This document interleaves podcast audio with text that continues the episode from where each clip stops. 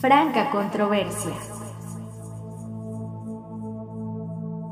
Una sincera invitación a discutir ideas sobre los grandes conflictos que afectan a las personas. El miedo, la angustia, la inseguridad, el cambio climático, el trabajo, el dinero, el futuro. Los invitamos a compartir ideas en busca de respuestas. Bienvenidos. Salud mental. ¿Y eso? No lo sé. Salud mental. Salud mental. Salud mental.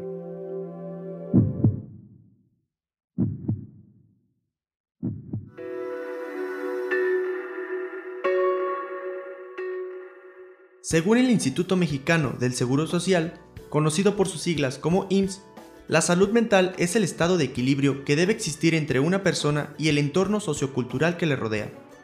Esto incluye el bienestar emocional, psíquico y social e influye en cómo una persona piensa, siente, actúa y reacciona ante momentos de estrés. El IMSS explica que algunos factores pueden afectar la salud mental. Estos son la inseguridad, la desesperanza, el rápido cambio social, los riesgos de violencia, los problemas que afecten la salud física o la interacción social. Franca controversia.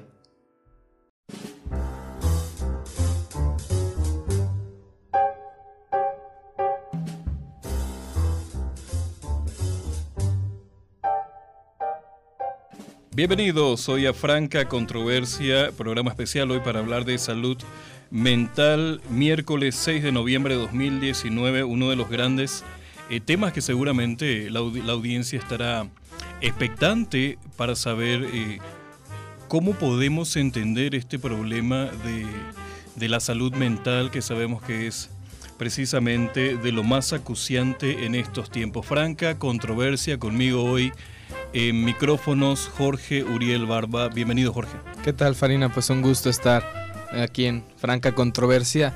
Eh, un tema fundamental últimamente en México se le ha estado haciendo promoción a la salud mental y pues ahora que se le dé seguimiento.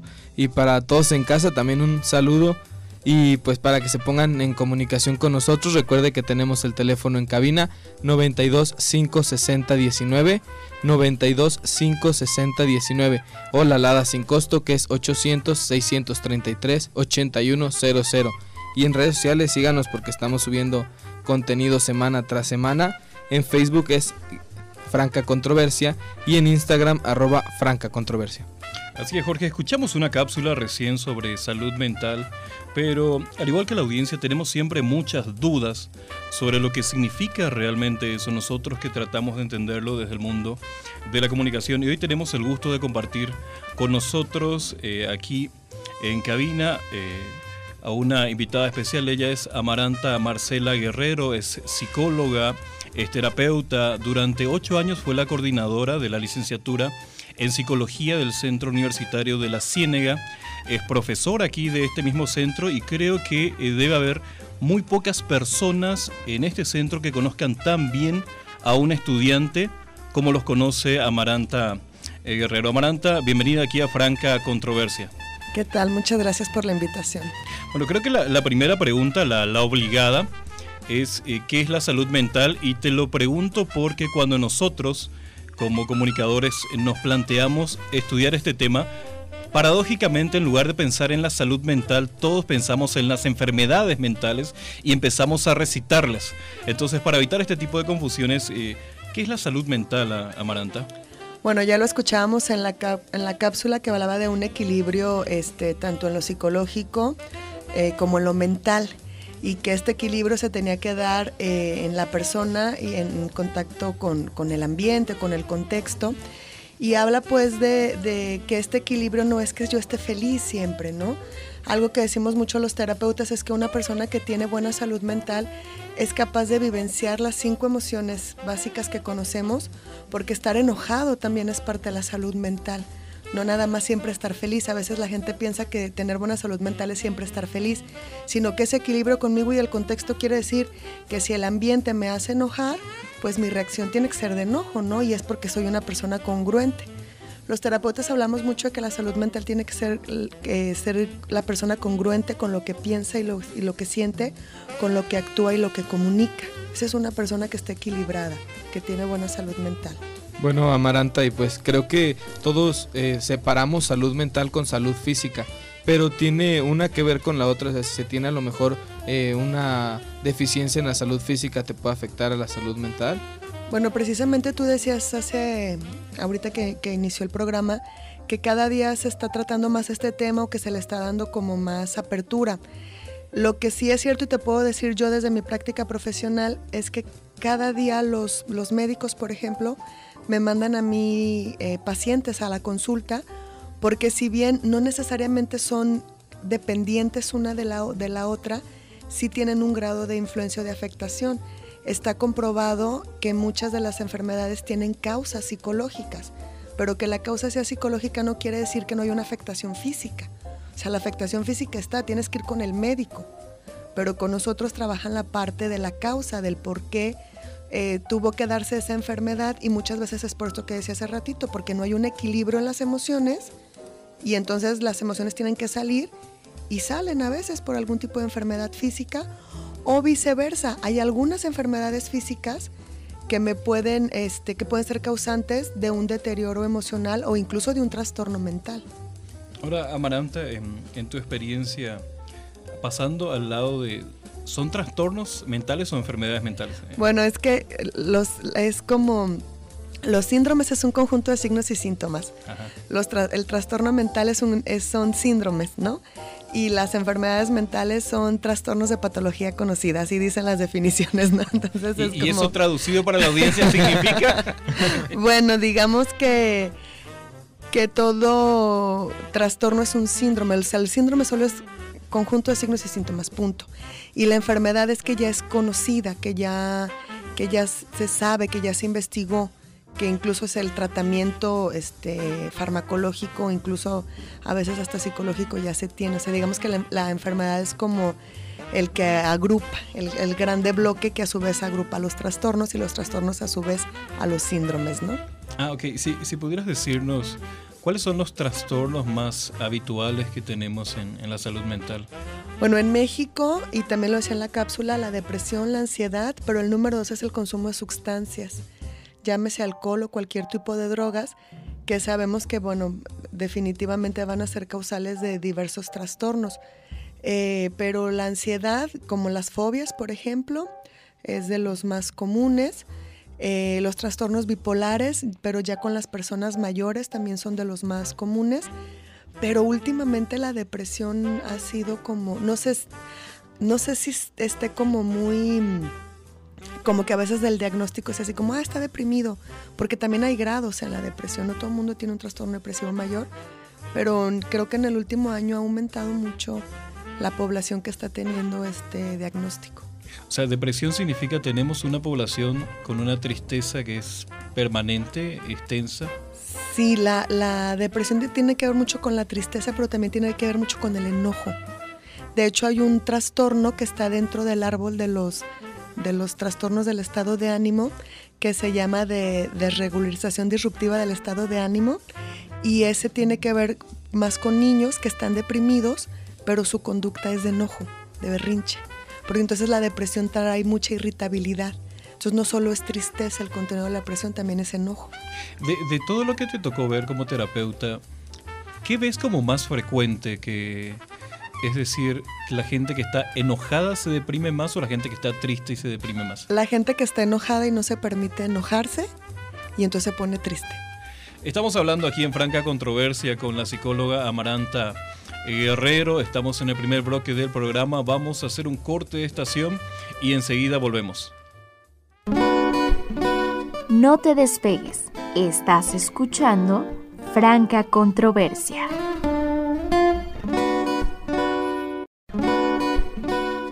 Franca, franca, franca controversia. Regresamos.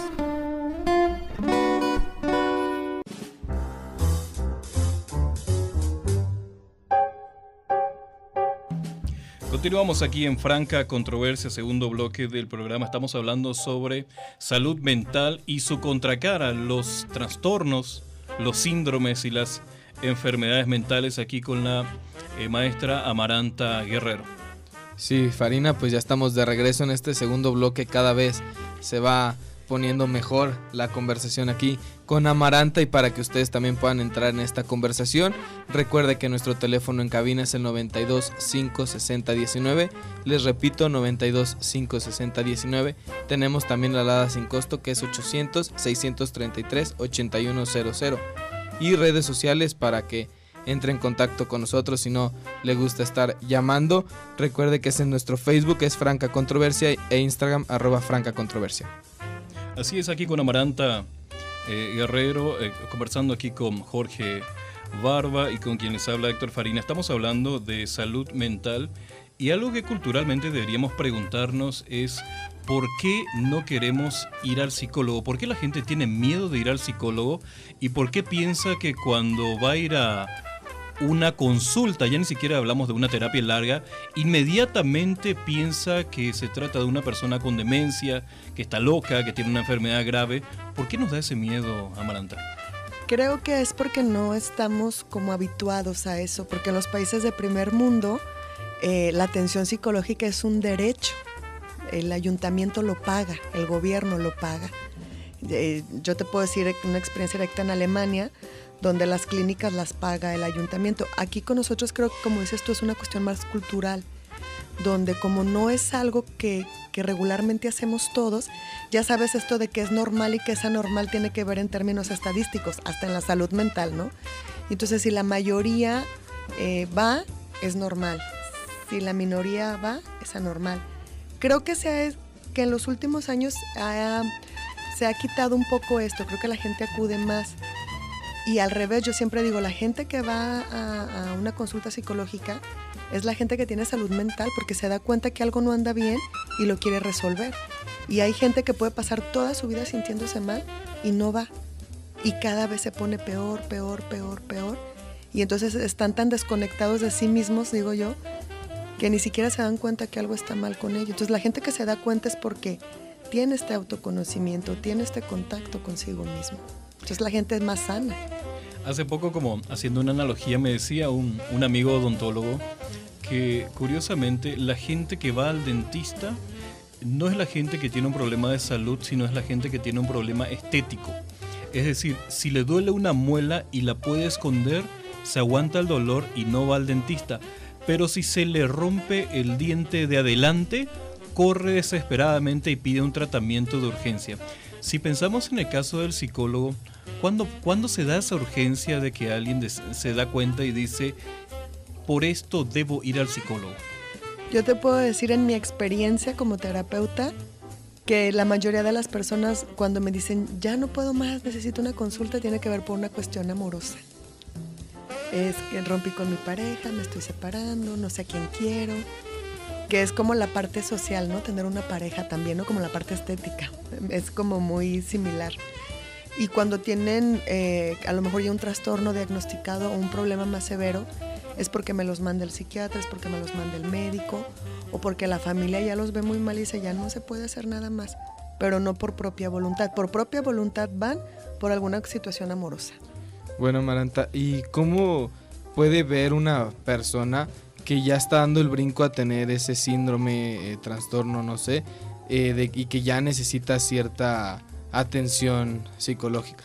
Pues cuando cambian tus hábitos, tu rutina, ¿no? O sea, si yo siempre hacía tal o cual cosa o si yo siempre eh, mi estado emocional eran más en estas y estas emociones y de repente ya no, yo tengo que darme cuenta que algo ya no está bien conmigo. O si antes me gustaba salir mucho ya no salgo, o si antes este, vivía tranquilo y ahorita me preocupo de todo, es así como, ah, caray, ¿verdad? Estoy haciendo algo diferente algo en mí está cambiando y ese es como el primer, como el primer foquito, ¿no?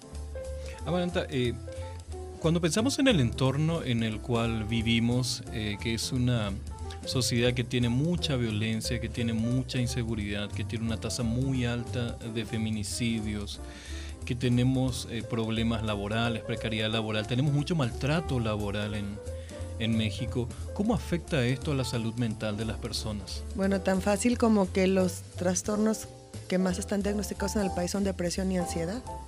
La ansiedad tiene que ver por todo el estrés, la preocupación, el vivir a prisa, ¿no? Que tiene que ver con esto del trabajo, de, de no saber si me van a saltar. Y la depresión está relacionada con no estar feliz o no estar contento con lo que estoy viviendo, con, con mi día a día. O no tengo el estilo de vida que, que yo necesito, ya no digo el que quiero, el que necesito, por los bajos sueldos, eh, eh, por la poca seguridad laboral, por la poca seguridad social. Y entonces ahí están reflejados en esas estadísticas. Me preguntaba hoy, antes del programa, eh, César Curiera, un colaborador aquí de Franca Controversia, sobre cómo puede ser que México tenga tantos problemas como eh, la inseguridad eh, física, los problemas laborales, la precariedad, y sin embargo siempre salte en las estadísticas como uno de los países más felices del mundo. ¿Eso no es algo de que nuestra salud mental está mal? Si somos felices en este contexto. Bueno, es que somos resilientes, ¿no? Le sacamos lo bueno a lo malo y tratamos de estar felices con lo que tenemos, pues.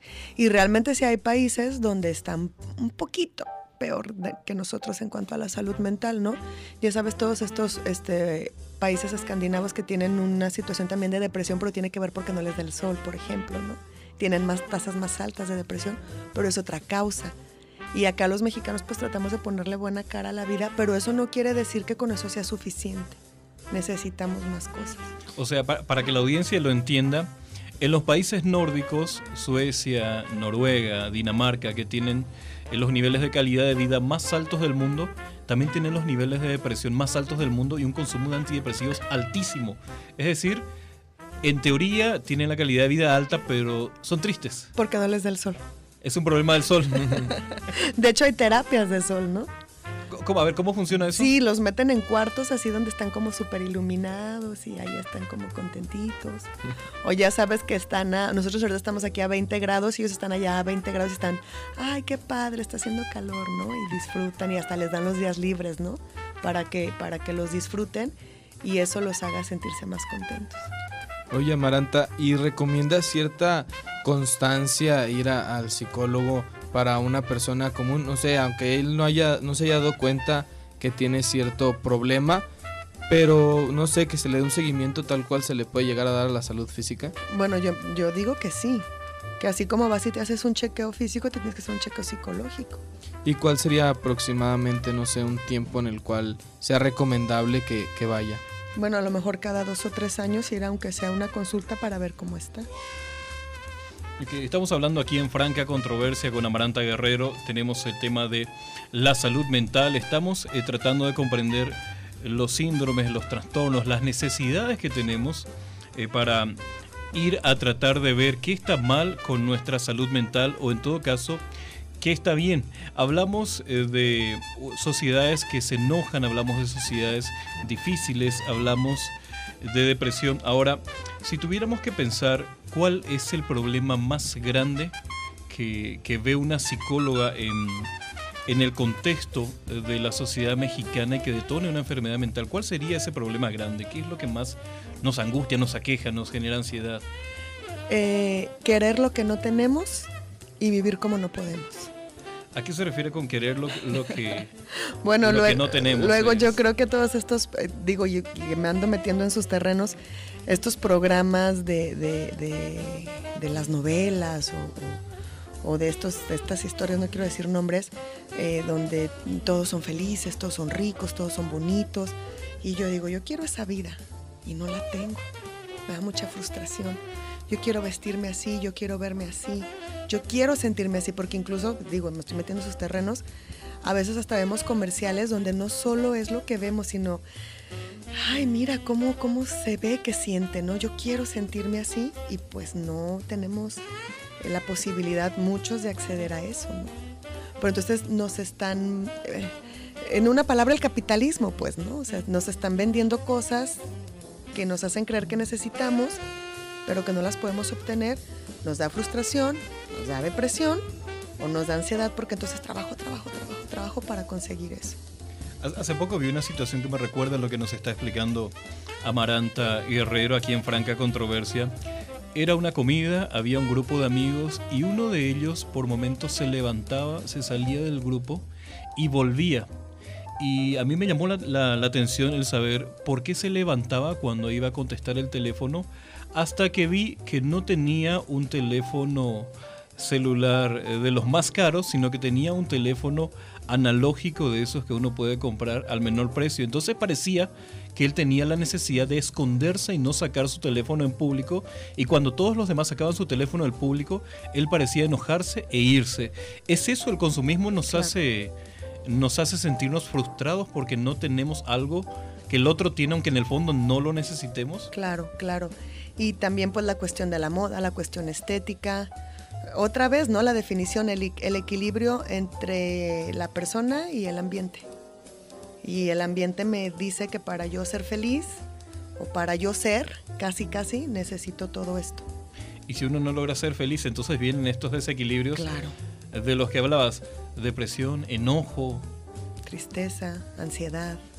El mismo consumo de sustancias, ¿no? Que, que, que está tapando ese consumo de sustancias, qué vacíos, qué huequitos está tapando ese consumo de sustancias. Bueno, y pues creo que ya se nos acaba el tiempo, siempre salimos a raya con el tiempo y pues queda más que mandar a nuestro segundo corte de estación, recordarles el teléfono ahí en cabina es el 9256019, 9256019 y la alada sin costo por si quiere comunicar con nosotros, el 800 633 8100 y para que usted también entre a toda la controversia con nosotros desde las redes sociales. Recuerde que en Facebook estamos como Franca Controversia e Instagram como arroba Franca Controversia. Regresamos. Regresamos. Franca controversia. Estás escuchando Franca controversia.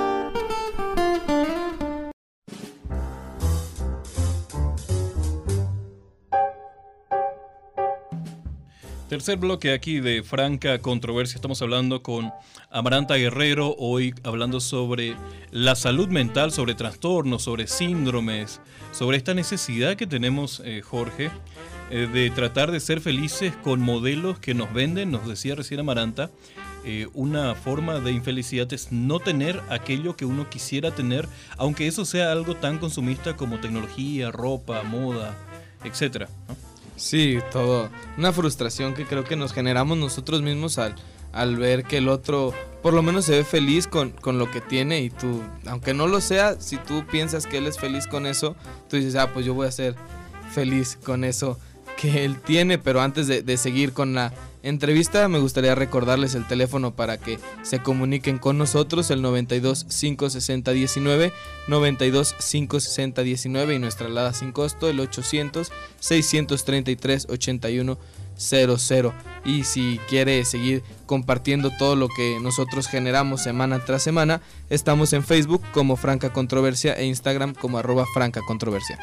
Así es, continuamos hablando aquí con la psicóloga Amaranta eh, Guerrero. Ella es terapeuta, eh, ocho años, bastante tiempo como coordinadora de una carrera, nada menos que la licenciatura en psicología. Y aprovechando tu, tu experiencia, Amaranta, de estar muy de cerca siempre con los jóvenes, eh, nosotros aquí en el programa notamos que hay juventudes que parecen deprimidas, por momentos parecen muy tristes, por momentos parecen juventudes que están enojadas con algo y a veces eh, pareciera que nosotros que no somos terapeutas ni estamos eh, calificados para hacer diagnósticos, pareciera que para nosotros es más fácil decir que son apáticos. Pero en general vemos a juventudes que tienen un conflicto. ¿Tenemos juventudes depresivas ahora, Amaranta? Sí, sí, hay mucho joven deprimido y creo que ellos son los principales que se deprimen por esto que platicábamos, ¿no? Quiero ser popular, quiero ser guapo, quiero tener un carro, quiero tener dinero, quiero tener a la mejor chica o al mejor chico. eh, eh, com- como en esta cuestión como más superficial, como yo les digo, llenar las cosas del ser con el tener, que no se puede. Hasta hay un libro de Eric Fromm que se llama así, ¿no? Ser o tener. Entonces a veces queremos llenar muchas cosas con, con tener, con que la gente me vea, que tengo, que puedo. Y nos olvidamos mucho del ser. Creo que eso le está pasando mucho a nuestros jóvenes.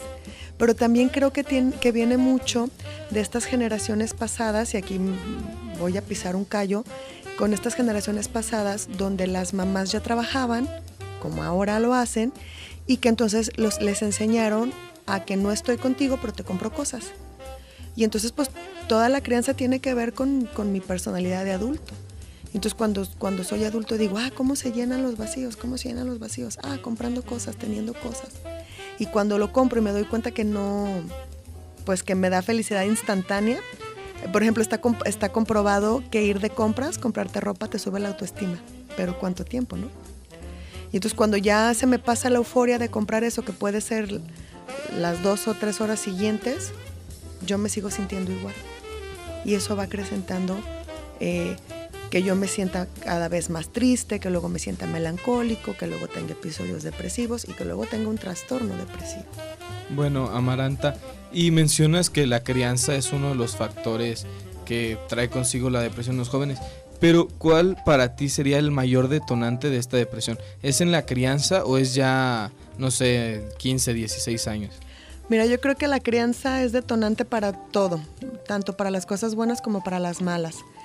Si tú me dices una particularidad que yo veo en los jóvenes de por qué se deprimen, es porque viven en un mundo que no es el mundo real. Porque otra vez viven anhelando las series, viven. Yo te voy a decir, por ejemplo, con mis niños de psicología. Yo me metí a estudiar este, psicología porque quiero ser forense como los de Criminal Minds en México. Claro que no. O sea, ya, ya no digo que exista que no exista. ¿Sabes el riesgo que conlleva eso en México, no? Pero entonces yo quiero ser como el de la serie, pues. Yo, yo quiero ser eh, otra vez vivir como ese que los reality shows, ¿no? Y entonces yo siempre les digo eso, ubíquense en su realidad, no anhelen algo que no existe ni siquiera, pues. ¿no? O sea, tenemos juventudes que se deprimen porque no tienen cosas que no necesitan en el fondo. Pues es que nadie les ha dicho que no las necesitan, al revés, les fomentan que las necesitan. Y en, un país que tiene 53 millones de personas viviendo en la pobreza, que según algunas estadísticas eh, llega inclusive a más de 61 millones de personas, que la gente llene sus vacíos comprando cosas, quiere decir que por lo menos la mitad de la población tiene una propensión a la depresión altísima. Claro, claro. Y si a eso le, añades eh, que en el 2016 eh, había un psiquiatra por cada 29 mil personas, y que cuánto cuesta una consulta con un psiquiatra. A lo mejor paso, como yo decía hace ratito, paso la vida entera sin saber que tengo un trastorno. O sea, eh, para, la gente que nos está escuchando, eh, ¿la gente sabe realmente cuándo ir con un psicólogo y cuándo ir con un psiquiatra? Yo creo que no sabe porque no, no es algo que se hable siempre. O sea, no, no, no es como estos, estas campañas de, que vemos en la tele también de si tienes sobrepeso, ve porque vas a tener diabetes. Si tienes esto, sí de repente hay campañas donde, si, por ejemplo, este 10 de octubre, que fue el Día de la Salud Mental, el lema era para la prevención del suicidio, ¿no? Sobre todo en jóvenes. Y si era, si te sientes así, así, así, así, este, no es normal, ve. Pero no se le da la misma publicidad a lo mejor que se les da a las campañas de IMSS, ¿no? De que tiene que ver con diabetes, con presión alta. Porque eso les cuestan a ellos, ¿no? Ellos quieren erradicar o aminorar el número de población que tiene alguna enfermedad crónica como la diabetes, porque pues al IMSS le cuesta. Pero como ellos no tienen servicios psicológicos, pues les da igual, ¿no? Digo, es desde mi perspectiva, no digo que sea necesariamente la verdad. O luego también en, salubridad, eh, sí tienen psicólogos, psiquiatras, algunos módulos de salud mental, pero son mínimos en comparación a la atención física. Y si eh, complicamos un poco más la cosa y decimos, además del psicólogo y el psiquiatra y el psicoanalista, ¿dónde entra aquí? Bueno, lo que pasa es que los psicoanalistas es, em, tiene que ver más con las escuelas terapéuticas, ¿no? ¿Qué estilo de escuela tienes? Eh, eh, puedes ir con un psicoterapeuta que tenga cualquier otra escuela o un psicoanalista que es un psicoterapeuta también. Bueno, Marata, y retomando un poquito preguntas atrás, mencionabas que no se le da esta publicidad que se le puede dar a la salud física o enfermedades crónicas, pero tú puntualmente cómo generarías esa publicidad para darle a la juventud que tú mencionas que ya está deprimida. Es que sí la hay, sí la hay, porque de hecho el, ahora para el 10 de octubre vino una chica que es egresada de nosotros de psicología, que es la, encargada de, de precisamente de, de la prevención y la promoción de la salud mental en el módulo que está en la barca y nos dio una charla muy padre, pero solo a los psicólogos. Entonces es que la DEA todo el centro universitario. Y ella va donde la inviten porque su trabajo es ser promotora. Pero tiene que salir de nosotros. Por ejemplo, como, como nosotros como escuela, bueno, pues lo festejamos porque somos los psicólogos y hay que festejar la salud mental. Yo creo que es más como, como una cuestión de todos, en conjunto de todos, que entre todos estemos promocionando lo que escuchamos a lo mejor en una charla, comentarlo en casa, con los vecinos, con los amigos, pero también que se le dé más importancia a la salud mental, porque también mucha gente dice, ay, no, no es cierto, la depresión yo me la curo, eh, todo, todo yo puedo hacer eso y más, ¿no?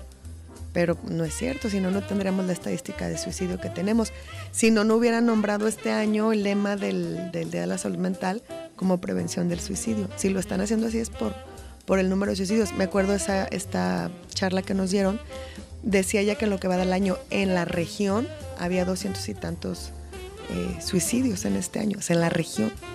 Ahora, ¿qué podemos hacer para tratar de atender el problema de las juventudes que tienen estos problemas de depresión? Porque algo que sí sabemos muy bien nosotros del campo de la comunicación es que cuando vemos a alguien con algún síntoma de tristeza, depresión o enojo, generalmente tiene un problema de comunicación, es decir, es difícil que nos cuente. Es que cree que no lo entienden. ¿Qué, qué podemos hacer para atender estos casos? Bueno, yo siempre le digo que lo, les digo a mis alumnos que lo peor que le puedes decir a una persona que está deprimida es échale ganas. O sea, le está echando ganas. Si no le estuviera echando ganas, no se levantaría en la escuela. Eso es lo peor que le puedes decir. Lo que, lo que puedes hacer es, eh, es, yo siempre les digo, acompáñalo, no lo dejes solo, que sepa que hay alguien y invítalo a que se atienda. Incluso hasta dile, yo te acompaño, vamos, sacamos la cita. No hay más como que motivarlo a que se atienda por un profesional, que busque ayuda o que busque alguna red de apoyo, ¿no? Como algún grupo. Yo, yo he visto casos aquí en, en este centro universitario de, de personas que se dicen deprimidas pero están solas, como si no tuvieran una red de apoyo, como si no tuvieran a quién contarle o como si no quisieran hacer. ¿Cómo atendemos esos casos? Es que a veces no quieren, no quieren y tiene que ser muy voluntario. Bueno, en esos momentos ya tendrá que ser una intervención a lo mejor más severa, casi casi agarrarlo y, y llevarlo. Y si ya, es, ese, ya están tan aislados, casi casi la primera indicación sería ir al psiquiatra. Es decir, eh, tenemos que eh, hacer una intervención, tenemos que aprender a darnos cuenta, a mirar más a nuestro entorno, miramos todavía bastante poco a nuestro alrededor y pensamos que es problema ajeno. Sí que es problema ajeno y además si tú investigas aquí en la región no hay grupos de apoyo para eso. O sea, decir, bueno, hay alguien que está deprimido y, y ¿por qué no hay un grupo de apoyo para eso? O a dónde los derivamos o a dónde los canalizamos. No digo para la depresión, digo para cualquiera. Para alguien que tenga ideación suicida, no lo hay. En Guadalajara sí hay, por ejemplo, pero aquí en la región no hay, quizás porque no es algo que se considere necesario. O sea, volvemos a aquella cuestión cultural de eh, necesitamos es un hospital de urgencias para accidentados en moto, pero no necesitamos a un buen terapeuta por si alguien quiere quitarse la vida. Estamos, estamos más o menos Sí. en esa... ¿Dónde está la intervención en crisis? Aquí donde hay una línea de intervención en crisis para la región. Estamos hablando aquí con la psicóloga Amaranta Marcela Guerrero en franca controversia. Estamos hablando de depresión, estamos hablando de problemas de salud mental, de juventudes que son eh, depresivas. Eh, un- una precisión, Amaranta, es muy común que la gente diga estoy triste o estoy deprimido como un sinónimo. O sea, Claro. es, ¿Por qué está mal eso? Yo siempre les digo a mis alumnos cuando dicen estoy deprimido, le digo ni sabes lo que es estar deprimido. Porque una persona que está deprimida puede atentar contra su vida. La definición de trastorno mental, que también lo llamamos una de las cápsulas, dice que tiene un deterioro, deja de ser funcional, incluso tiene una condición discapacitante. Una persona que tiene un trastorno mental no puede ir a trabajar, no puede generar a veces relaciones interpersonales, no puede, a veces hasta tienen deterioros cognitivos. Entonces no es lo mismo estar triste que estar deprimido. Estar triste es normal. Yo lo decía hace rato, las emociones básicas. Estar deprimido no es normal. Estar contento es normal. Estar maníaco no es normal. O sea, son esas emociones eh, subidas de tono. Entonces no, no es estar deprimido, estoy triste. O sea, la tristeza es una emoción que la, gente puede sentir habitualmente. La depresión no implica ya un problema funcional y la gente debería aprender a mirar esos problemas funcionales, a detectarlos en su entorno. Estamos escuchando Franca Controversia. Vamos a hacer nuestro siguiente corte de estación y enseguida volvemos. No te despegues. Estás escuchando Franca Controversia.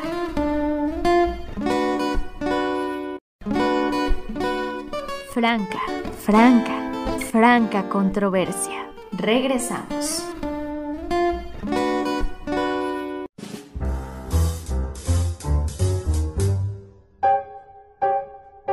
Continuamos aquí en el eh, cuarto y último bloque de franca controversia hablando con la maestra Marcela, Amaranta Marcela Guerrero y con eh, nuestro compañero de tareas Jorge Barba. Sí, Farina, pues ya hablamos de depresión en los jóvenes, depresión en general, su, su respectiva definición, pero ahora vamos a mostrar cifras concretas y que, que pueden eh, causar hasta revuelo porque son bastante, bastante duras. Sin salud mental no hay salud.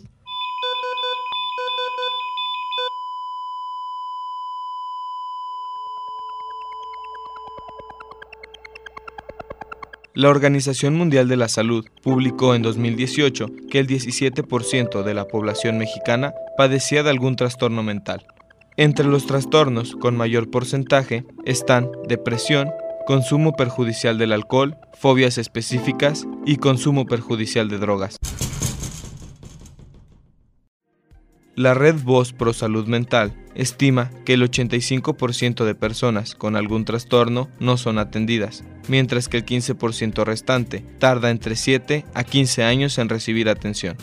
La nula atención de trastornos mentales puede provocar problemas de ausencia laboral, depresión, alcoholismo y drogadicción. Para Franca Controversia, Jorge Barba.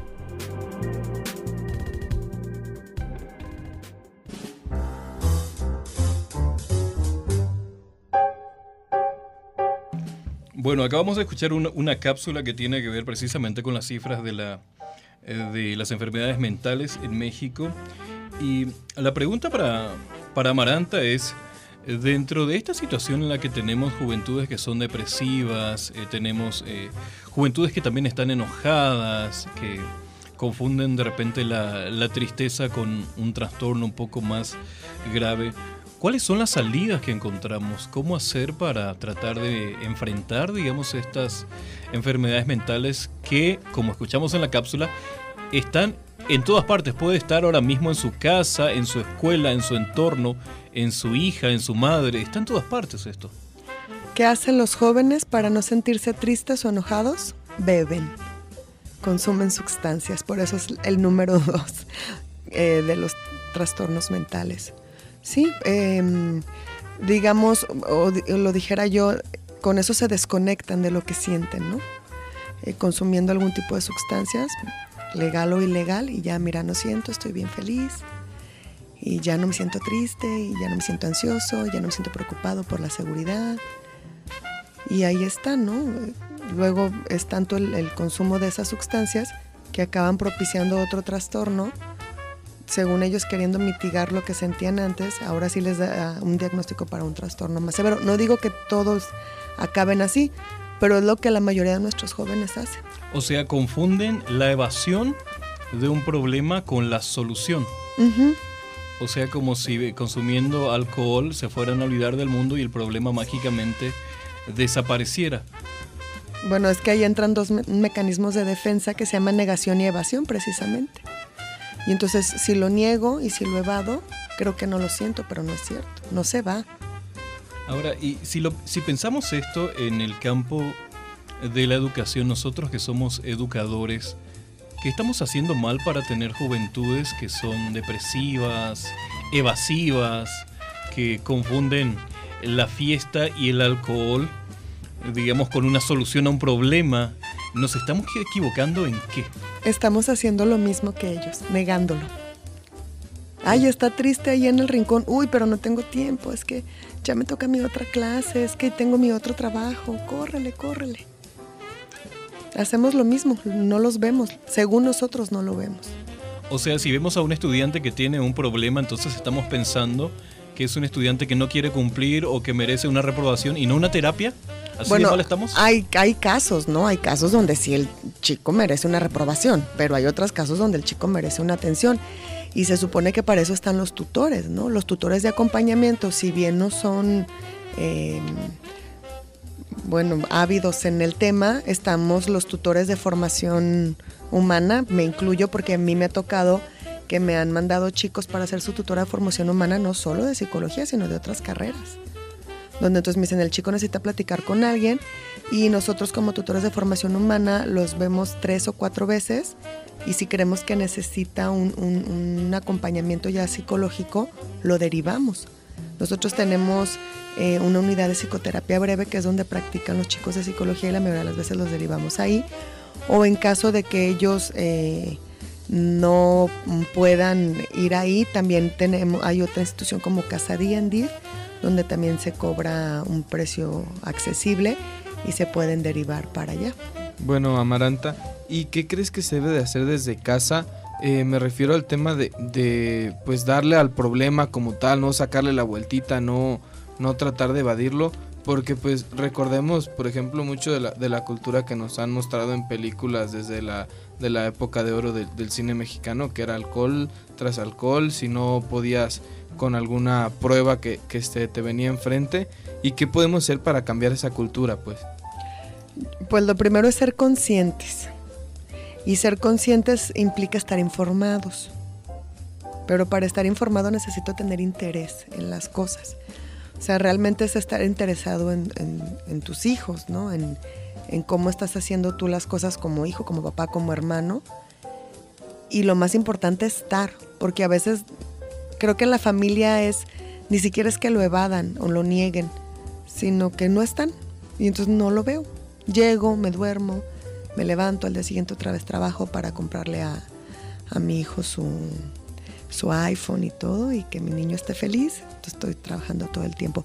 No digo que sea una generalidad, pero a veces muchas de los papás se sorprenden eh, y dicen, no, ¿cómo mi hijo? Pero otra vez vivimos tan rápido que no nos damos cuenta de lo que está pasando. Como decía en la cápsula, ¿no? A veces están tan cerquitas de nosotros y no nos damos cuenta. Ahora, Amaranta, ¿cómo acompañar, por ejemplo, a los estudiantes que, si hay un patrón común que vemos, es que llegan a un primer semestre con unas expectativas altísimas, lo que decías de quieren trabajar en, como en Criminal Minds. Los de periodismo inmediatamente se ven en el estrellato, no se ven estudiando, se ven en el estrellato. Eh, la gente se ve en un pedestal gigantesco y poco tiempo después pareciera que se da cuenta de que eso no va a ser así y la ansiedad empieza a carcomerlos. Se preocupan por eh, su futuro laboral, si les van a pagar bien, creen que no van a conseguir trabajo, que la gente no los va a querer, que van a terminar siendo fracasados y perdedores. Y todo eso en poquísimo tiempo, para que la audiencia se imagine, es algo que nosotros vemos con cierta frecuencia. ¿Cómo acompañamos a un estudiante que tiene esa ansiedad que pareciera que lo carcome todos los días y que le da mucho miedo de no lograr algo? Bueno, creo hay algo muy importante, es decir, acompañar lo que es lo que hacemos realmente en la psicoterapia como a este otra vez autoconocimiento, a esta actualización del sí mismo y decir, bueno, que sí puedes y que no puedes, que sí tienes y que no tienes, y a trabajar con los sís y dejar a un lado los nos, porque si nos abrazamos de los nos es lo que nos da la ansiedad. Y entonces creo que la manera de, de los profesores es decir, si alguien te dijo eso, yo te digo que no porque yo también veo en ti esto, esto y esto. Pero volvemos a lo mismo, tendríamos que conocerlos para poder hacer ese acompañamiento. ¿Los padres pueden hacer este acompañamiento más de cerca? ¿Deberían? Sí, deberían, sí. Debe, deberían decirle a sus hijos, valoren más lo que tienen y dejen de sufrir por lo que nunca van a lograr. Sí. Bueno, eh, Amaranta, ¿qué tanto tiene que ver la frustración por no conseguir algo que todos esperaban que consiguieras para llegar, para llegar al punto de depresión, ansiedad y todo, bueno, que se desencadenan otras cosas. Es que creo que acabas de dar en un punto muy importante, las expectativas. También depositar muchas expectativas en los chicos. Tú vas a hacer lo que yo no fui, tú vas a ser el orgullo de la familia, pues también me puede dar mucha ansiedad, ¿no? Sentir que debo de quedar bien con todos, el deber ser, decimos los psicólogos. Debo de hacer esto, debo de hacer aquello, no debo de, de defraudar a nadie porque si no, eh, pues toda la gente que tengo en mi espalda empujándome, ¿qué va a hacer? Entonces, no, la idea es otra vez el equilibrio entre el individuo y el ambiente es pues lo que él quiera hacer, digo, con su debida responsabilidad, ¿no? Pero también no, no llenemos a los chicos de expectativas, ¿no? De, ay, tienes que ser rico y poderoso, y ya no nada más te lo dicen los medios, que es que medios de comunicación, sino también la familia. Entonces, para no les dejamos como mucha alternativa. Ahora, Maranta, eh, ya, ya para ir tratando de cerrar un poco, la, la entrevista. Eh, estamos, en, estamos en franca controversia, seguimos aquí preguntando sobre salud mental. Todo aquello que se nos ocurre se lo estamos preguntando a la psicóloga terapeuta. Eh, antes de empezar el programa hablamos eh, un poquito en los pasillos sobre que hay algunas, algunos, algunas enfermedades mentales que son más propias de las mujeres y otras que son más propias de los hombres. ¿Cuáles son en cada caso? Bueno, yo platicaba hace ratito con ustedes que los trastornos de los árboles psicóticos son más para los hombres y los del estado de ánimo son más para las mujeres. Eso es lo que dice el, el DSM-5, que es el Manual Diagnóstico y Estadístico de Trastornos Mentales con el que trabajamos nosotros. En el apartado de prevalencia dice eso. Y yo creo que es por, lo que hacemos de, de, incluso la educación, la crianza, lo cultural. Claro, las mujeres tenemos más el estado de ánimo porque nos permite más llorar los hombres no se les permite llorar, sino que tienen que ser más racionales, entonces ellos se psicotizan más. Pero por ejemplo la bipolaridad es muy parejita en hombres y mujeres. O sea, los hombres, eh, para ser menos psicóticos, tendríamos que aprender a llorar, a ser menos duros. Y las mujeres, para ser menos depresivas, tendríamos que aprender a ser más racionales. el equilibrio, otra vez, ¿no? O sea, ni es bueno ser muy emocional, ni es bueno ser muy racional, tiene que haber un equilibrio. Una balanza en todo, ¿no? Claro. Y si pensamos que esta es una sociedad todavía bastante machista, donde eh, generalmente todas las injusticias le pegan primero a la mujer que al hombre, tanto en el mercado laboral, en sus carreras, en su casa. ¿Eso quiere decir que la mujer es más propensa a deprimirse que el hombre? Quizás porque, porque es más... Em, está como más desprotegida, por así decirlo. No me gusta decir eso, fíjate. No me gusta decir eso como que somos desprotegidas, porque también creo que de repente tenemos una onda de victimización las mujeres que a mí no me gusta, pero ese es otro tema. Pero pudiera ser. O sea, no, las mujeres eh, sí padecen injusticias, pero no deberían victimizarse tanto. Es... Bueno, es como que si me pegan y yo me sigo dejando que me peguen, ¿no? Así lo veo yo, es mi, muy particular punto de vista. Ahorita van a linchar todas las mujeres, pero es mi muy particular punto de vista, ¿no? Es, bueno, y, ya, y ya te pasó esto, ¿qué vas a hacer con eso, no? ¿Quedarte a que te siga pasando o cómo? Bueno, Amaranta, ¿y tú cuál crees que sea la razón? Puntualmente hay estadísticas que marcan que últimamente no sé si haya crecido tal cual la tasa de, síndromes, trastornos, etcétera, o también puede ser el hecho de que ahora la gente se anime a decir, bueno, tengo un problema. ¿Tú cuál crees que sea? Yo creo que es lo segundo. Yo creo que siempre ha habido, existido población con, con trastornos, pero no sabían que los tenían esto que decíamos, ¿no? Ahora como la gente se acerca más a un psiquiatra, un psicólogo a hacer un diagnóstico, pues ya sabe lo que tiene o ya no le da tanta pena decir que fue a atenderse. Ok, estamos aquí escuchando Franca, el programa Franca Controversia con la psicóloga Amaranta Guerrero. Vamos a ir a nuestro espacio eh, de opinión y enseguida volvemos. Continuamos. Tras debatir argumentos, siempre queda una conclusión. El comentario. El comentario. El comentario en Franca Controversia.